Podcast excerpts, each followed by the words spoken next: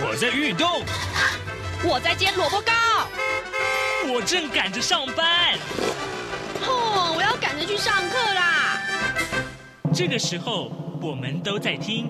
夏志平制作主持的《早安台湾》。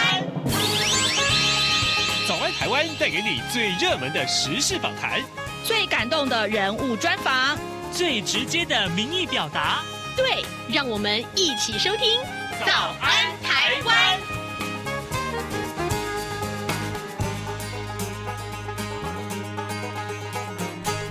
早安，台湾！我是夏志平。今天是二零二二年的九月二十九号，星期四，礼拜四。我们当然是进行刘碧荣时间这个单元。待会儿呢，我们跟东吴大学政治系刘碧荣老师一块儿要连线。我们连线的呃，这个访谈的主要的内容啊，包括了全球最关注的一些国际要闻。这个礼拜我们锁定的是在意大利的大选。哎，这个。真的要跟大家好好的聊一聊这个话题，为什么呢？因为过去我们看到二战之后啊，意大利的这这这个呃选出来的政府啊，大概都当是左派啊。那么新选出来的政府有什么样不同的特色？待会儿我们就请刘老师告诉我们。在跟刘老师啊、呃、连线之前，志平有一点点的时间来跟大家说一说各平面媒体上面的头版头条讯息。我们首先看到的是《自由时报》，《自由时报》关注的是美国的副总统贺锦丽他在呃亚洲访问的情节啊。美国副总统贺锦丽二十八号说啊，拜登政府将会深化美国跟台湾之间的非官方关系，并且呢谴责中国以一连串破坏稳定的行为施。施压台湾，以及在亚洲从事令人不安之举，啊，誓言美军部队会持续无畏无惧啊的，在这个包括台湾海峡在内的亚洲各地行动。这是今今天呃《自由时报》为大家所关注的话题。另外，我们来看到的是《中国时报》，哎，关注疫情啊。呃，他们呢提到是国境今天要解封，那么十月中会有条件的零加零，第一阶段的边境解封今天就会上路，全面恢复免签待遇，每个礼拜上入境的这个上限也会提高到六万人次，呃，居家检疫呢也可以一人一室啊，呃，众所期待的全面取消入境隔离，改为零加七这件事情呢，呃，指挥官王必胜昨天就说了，他说有。在呃，行政院的院会今天要决定，但如果啊，在十月十三号要开放国门的话，那么国内的二点四万间的防疫旅馆最快在十月十五号可以全数退场。哇，这可能是很重要的消息。呃，过去这这几年来，我们看到这个防疫旅馆啊，真的是为大家呃这个建下不少、立下不少这个呃汗马功劳。好，另外我们来看到的是，呃，联合报，联合报关注这个消息，中国时报也有啊，那就是镜电视，镜是镜子的镜，这是一家媒体，呃，最近这个有不少的啊风波，来，我们来看一看，呃。立法委员陈椒华他公布了三段啊镜电视的股东会的录音档，那么质疑府院高层介入镜电视这个案子。呃，镜电视的前董座陈建平，他昨天证实说，音档内容确实是镜电视的股东裴伟的发言。那裴伟则是声明啊，呃，这个只是私下的谈话，而且遭到了呃偷录跟剪接。嗯，好，那 那他就对这个录音的这个镜电视前财务长田富章要提告求偿。啊，陈建平则是回击裴伟移转焦点毫无意义啊。两个人昨天可以说是一来一往发出了四封声明，对于谁录音啊、录音的内容还有时间都各持己见。哎，这个消息其实说来复杂啊，有空我们来多跟各位听众来。讲一讲这个案子好了。好，现在时间早晨的七点零四分三十七秒，我们先进广告，广告过后跟刘老师连线喽。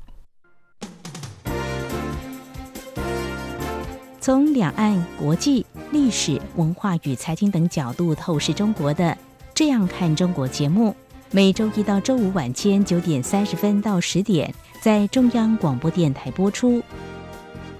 如果您对《这样看中国》节目，有任何收听想法或意见，欢迎寄信到台北市北安路五十五号，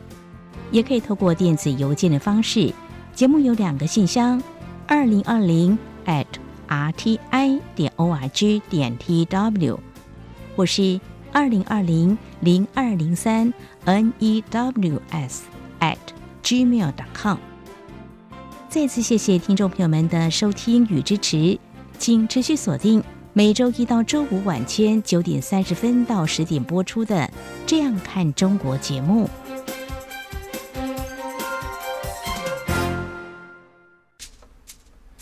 早安，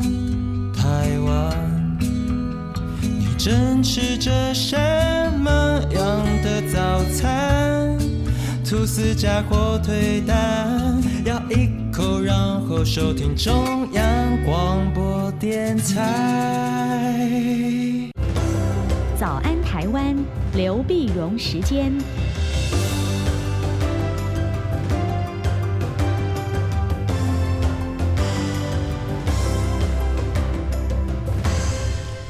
这里是中央广播电台台湾之音，您所收听的节目是《早安台湾》，我是夏志平。此刻时间早晨七点零六分二十六秒啊，我们要为您连线东吴大学政治系刘碧荣教授，请刘老师为大家来解说重要的新闻外电。老师早安，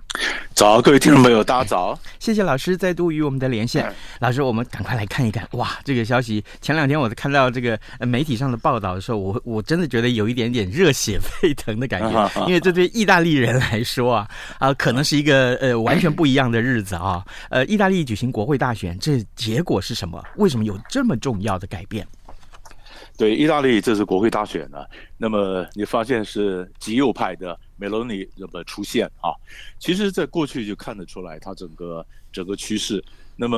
呃，原来。我不晓得，先先讲一下意大利为什么会有这样的一个选举。嗯，因为原来原来的总理叫德拉吉，德拉吉呢，他是前欧洲央行的主席嘛。嗯，然后这个人有很有国际的声望啊，然后在意大利的推动改革也不错啊。那么意大利政治本来就不安，但是德拉吉表现的让大家对意大利很有信心。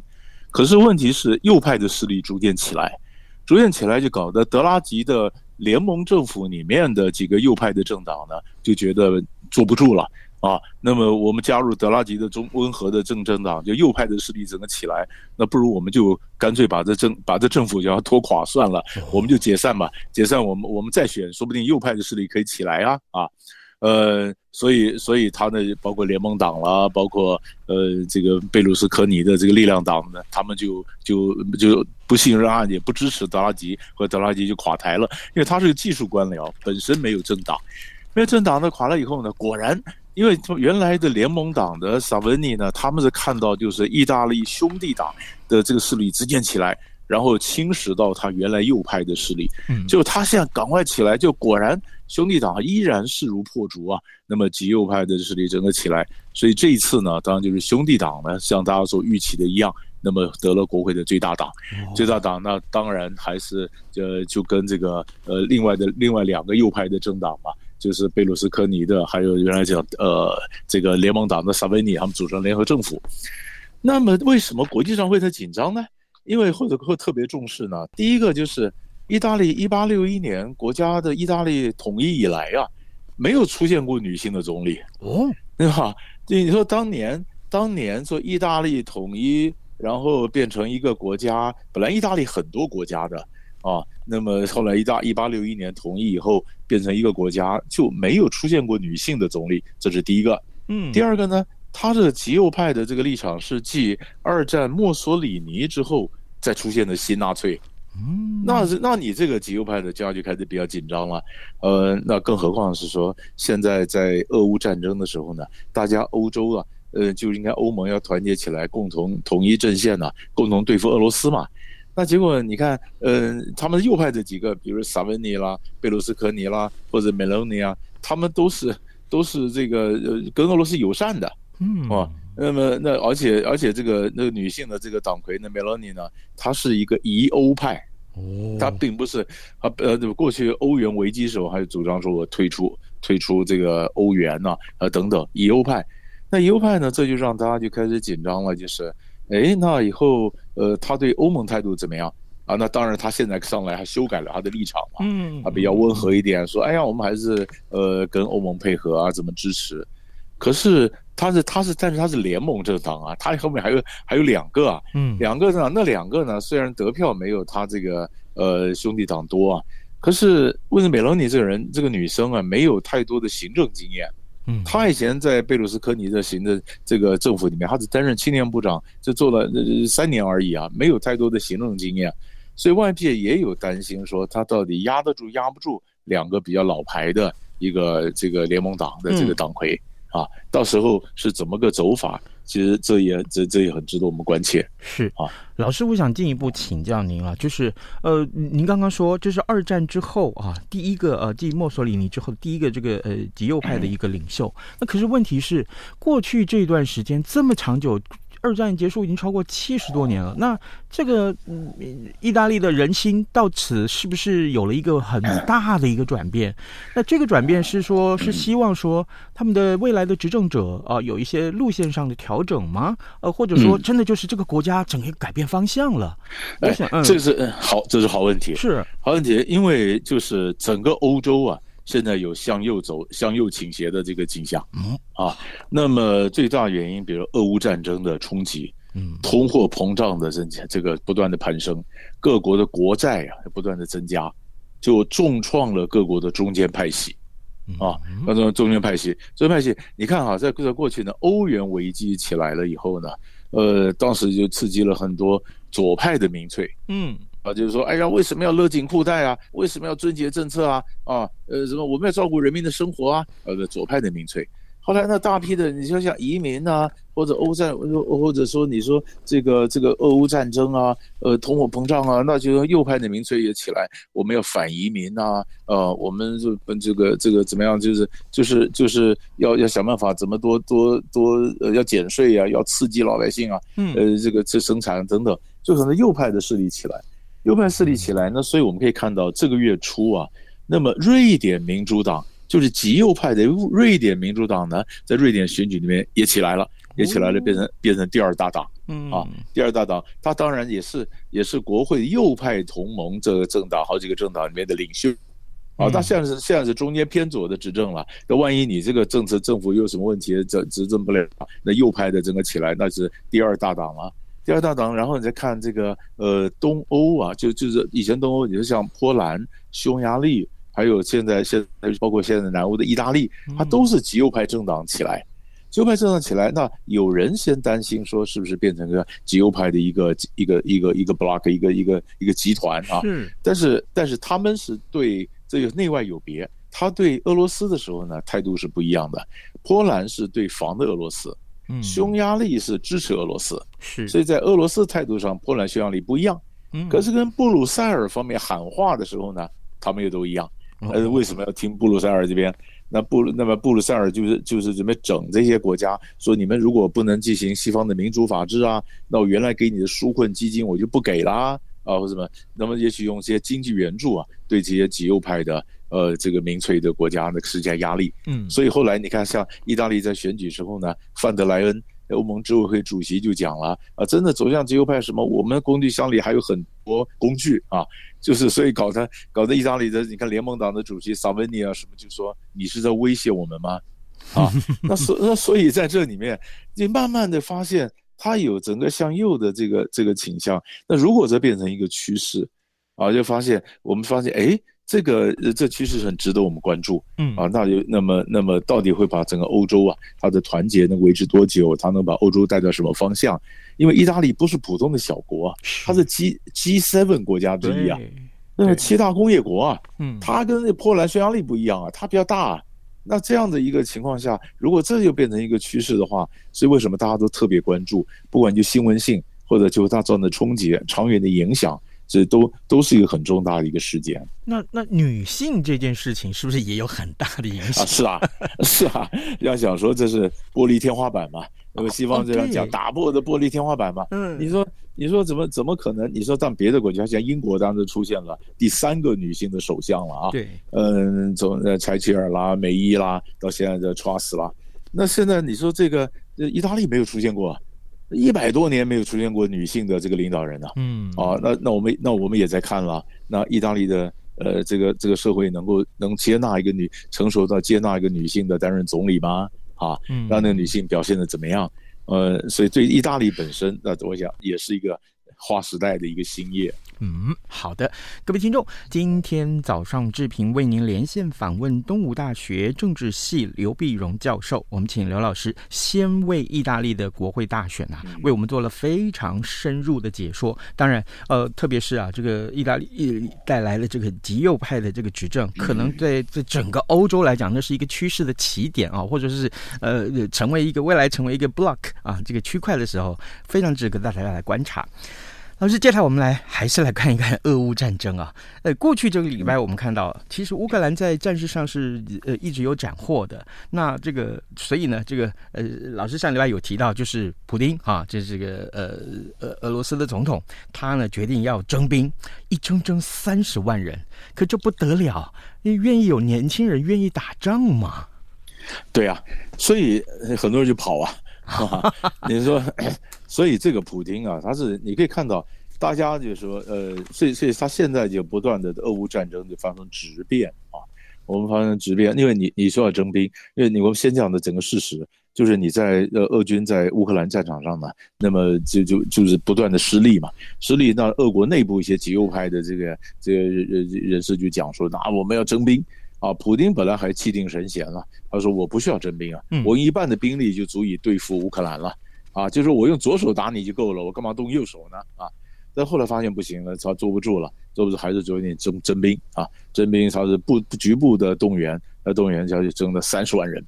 三十万人，但是但是问题是，你要这些人去打仗，你首先必须把他把这个战争的调性要改变了，嗯，你要变成爱国心呐。你原来只是说乌克兰的乌东的什么，我去解放乌东的人，呃，或者是说，呃，我今天是对付乌克兰的新纳粹，那跟你俄罗斯本土的安全没有关系啊。但是俄罗斯现在不断的把它问题升高，升高就说，哎呀，这只要任何企图影响俄罗斯领土完整的这种啊，要削弱俄罗斯国力的这种企图，永远不会成功的。我怎么样怎么样对付？就是说，你把乌克兰战争变成威胁到乌克俄罗斯安全的问题了，那这个就要征兵了，就是就是爱国心了啊。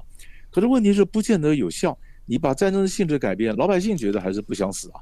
那你打半天，你是你过去不是本来报道的也很少吗？因为他过去不希望说影响到俄罗斯嘛，然后俄罗斯内部不是国际对俄罗斯制裁，他不断的让让调整汇率啊，让俄罗斯的卢布啊还能不要受到贬，呃太太贬，让俄罗斯老百姓觉得生活还很正常，就一下子现在要征兵三十万了，那不正常了，真的是打仗那又那又改变了，所以就人家就开始跑了嘛，就开始跑，所以你看到很多的车子啊就跑到乔治亚的边界啊，大排长龙就准备就走了。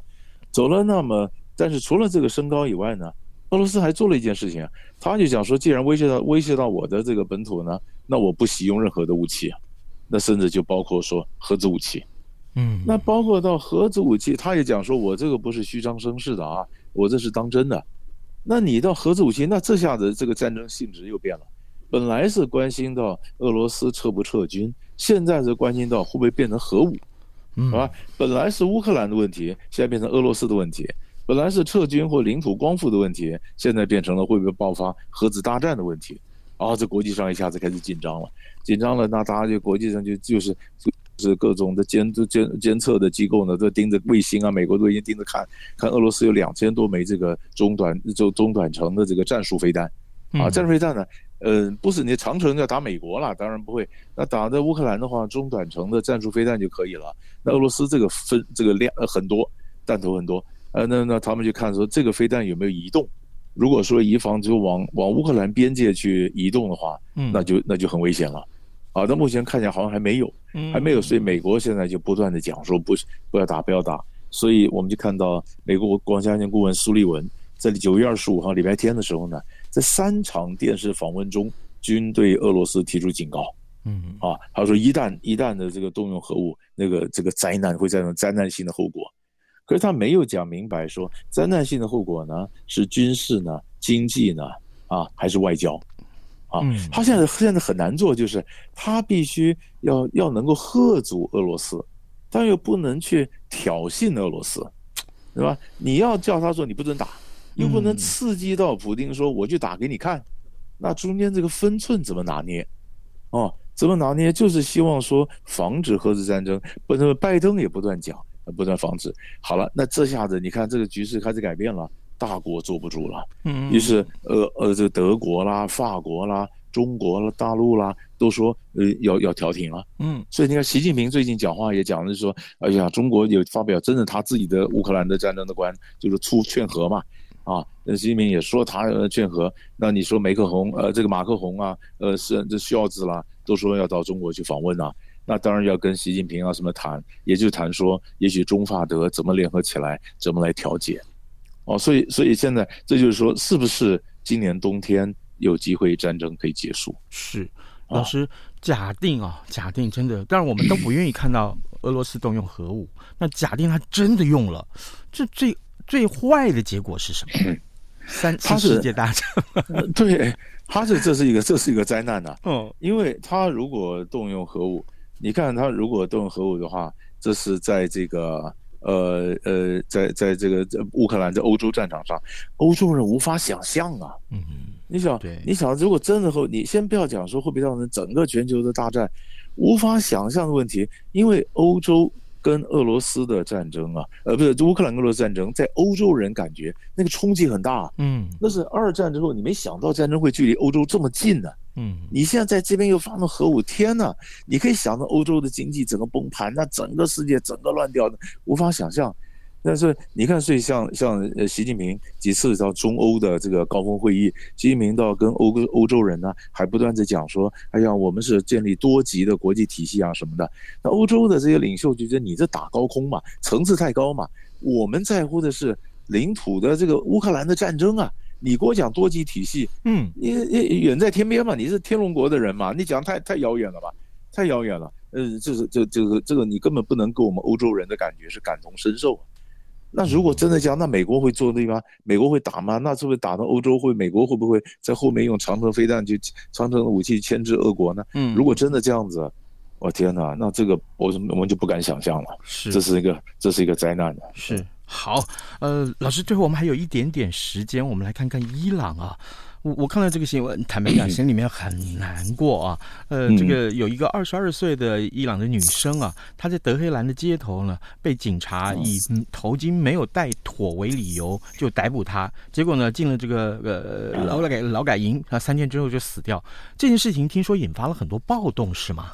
是，这件这件事情呢，事实上也很多个层次的问题了啊。嗯，那你说第一个这个。伊朗以教领政嘛，嗯，他人家是中国大陆是以党领政，伊朗是以教领政，以教领政呢，这宗，所以他们有宗教警察或者叫道德警察嘛，他就那这种警察是恶名昭彰的嘛，嗯，恶名昭彰，因为你你拿什么法律？那是头巾没戴正就把你送去呃这个教育改造，那你说三天之后就死了，三天之后死了，那女生呢？然后他第一个问题就讲了，那就一个女性的问题。女性在伊朗一直受到比较不公平的待遇，你一定要戴头巾，你一定要围面纱，你一定要怎么样怎么样，对不对？所以你看，所以后来很多人女性争女权的人站出来了，他们就把他们头纱拿掉了，面巾拿掉了，当众焚烧，我就不，我就我就我就不戴啊。嗯。然后，然后第二呢？这个这个过去对俄罗对这个伊朗政府有很多不满的事情嘛，你的经济的问题啦，通货膨胀的问题啦，贪腐的问题啦，一一股脑不满全宣泄出来了嘛。嗯。然后第三，更重要是这个女生是库德族啊，她是库库德库德族伊朗人。那库德族在伊朗呢，大概有百分之十左右。嗯。库德族最后就也是被压迫的。哦，那当然库德族会起来。你晓得，伊朗里面库德族也有一些独立组织啊，也有他自己的民兵的部队啊什么。那他们的组织在哪里呢？他们组织把他们摆在摆在这个伊拉克北部啊。伊拉克北部就是库德族自治区嘛。库德自治区里面，他当然也包庇了，也就汉让一些伊朗的库德族独立运动的这这些人在里面设立一些一些总部啊，一些指挥中心啊。就现在呢，现在第一个，你看，你不管是女性也好，对贪腐也好。或者库德族也好，有种族、有性别、有政府的亲民啊，呃，怎么怎么样，他各种都不满意，各国对伊朗的制裁，经济反映在经济上，就整个呢，他起来抗争，好几几十个城市都有都有抗争。所以现在第一个，伊朗政府怎么镇压？可出动革命卫队，第一个镇压，当然你除了报镇暴警察镇压，你让你城市里面你断网，对不对？现在最好就这这种网络。然后第三个，他到到派出了这个无人机什么到。伊拉克北部库德族里面去去攻击啊。他在自杀性的，他就精准炸弹，还有自杀式的无人机飞到伊拉克北部库德自自治区里面的伊朗库德伊伊呃，就是伊朗的库德族独立组独立组织呃，或者他们的什么指挥中心，他去炸人呐、啊，就杀了也不少人呐、啊，摧毁了一些建筑。啊、哦，那当然了，伊拉克自治政府就要就就谴责了。你对你们内部库德族的，呃，这个这个分离主义者，你看，你把他搭到我的领土里面来，嗯这是怎么回事？虽然都是库德族，但是库德族分布在很多地方，也各有山头。嗯，可是，一碰到一碰到这个库德族被被被迫害的时候，他们本来也许分裂，那这件事情他们开始有集结。那库德族如果一集结的话，你要晓得，土耳其就怕库德族集结。嗯，库德集结，如果库德族这样有要求，跟土耳其内部的库德族也声援，嗯、那这个事情又扩大了。库德族又独立建国了，又什么又声援，所以库德族问题是很敏感的问题。所以这一打了以后，那现在联合国就赶快表示，呃，先去正本清源，把那个、嗯、那个那个女生怎么死的要调查清楚。嗯，啊，这这要有个公开的交代，不然的话，这个这个事情可能会扩大。也就是，所以这是嗯，您您说您说，抱歉，没有，我说因为那个女生，他们呃军政府说你是心脏病突发的，可是你要你也不让你也不让这个家属说我们验尸啊什么是完全没有啊，嗯，那你你讲了就算吗？是这样吗？那就我们要好好调查一下。所以这个东西如果真相不能水落石出的话，这个暴动就算这次被压下来，下次还会再起来。是哇，也就是说，这个事情可能后面还有很多后续的啊。对呀，嗯，各位听众，今天早上志平为您连线访问的是东吴大学政治系刘碧荣教授。我们请刘老师为我们就三个重要的国际要闻议题呢，呃，做了深入的分析。一个呢就是意大利的大选啊，另外一个就是俄乌的情势，还有呢，呃，伊朗的暴动。我相信大家也非常非常很投入很多的关注，因为这事关到这个伊朗的女权的问题啊。好，我们谢谢老师跟我们的连线，谢谢谢谢老师，谢谢谢谢谢。早安，台湾，你正吃着什么样的早餐？吐司加火腿蛋，咬一口，然后收听中央广播电台。早安，报马仔。